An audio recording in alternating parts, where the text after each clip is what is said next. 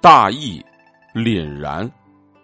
这个典故最早出自北宋曹府所著的《唐颜文忠公新妙记》，讲的故事是：唐德宗建中三年，也就是公元七八二年，淮西节度使李希烈叛乱，唐德宗派颜真卿到汝州去劝降。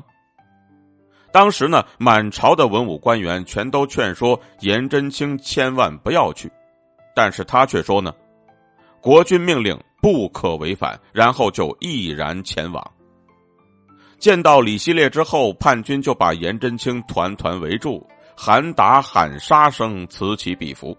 但是颜真卿却是面不改色，毫不畏惧，大声责骂李希烈背叛朝廷。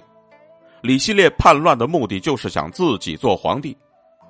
李希烈呢也深知颜真卿特别贤能，便用宰相之位来引诱他。可是颜真卿却继续斥责他说：“我年纪将近八十，乃是大唐朝廷的臣子，哪里能够受你们的利诱威胁呢？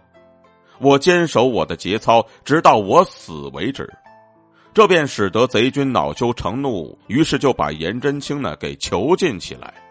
为了逼迫颜真卿投降，李希烈便命人在庭院当中挖了一个坑，故意说要活埋他。可是颜真卿呢，仍然说道：“死乃命中注定之事，有何可怕呀？”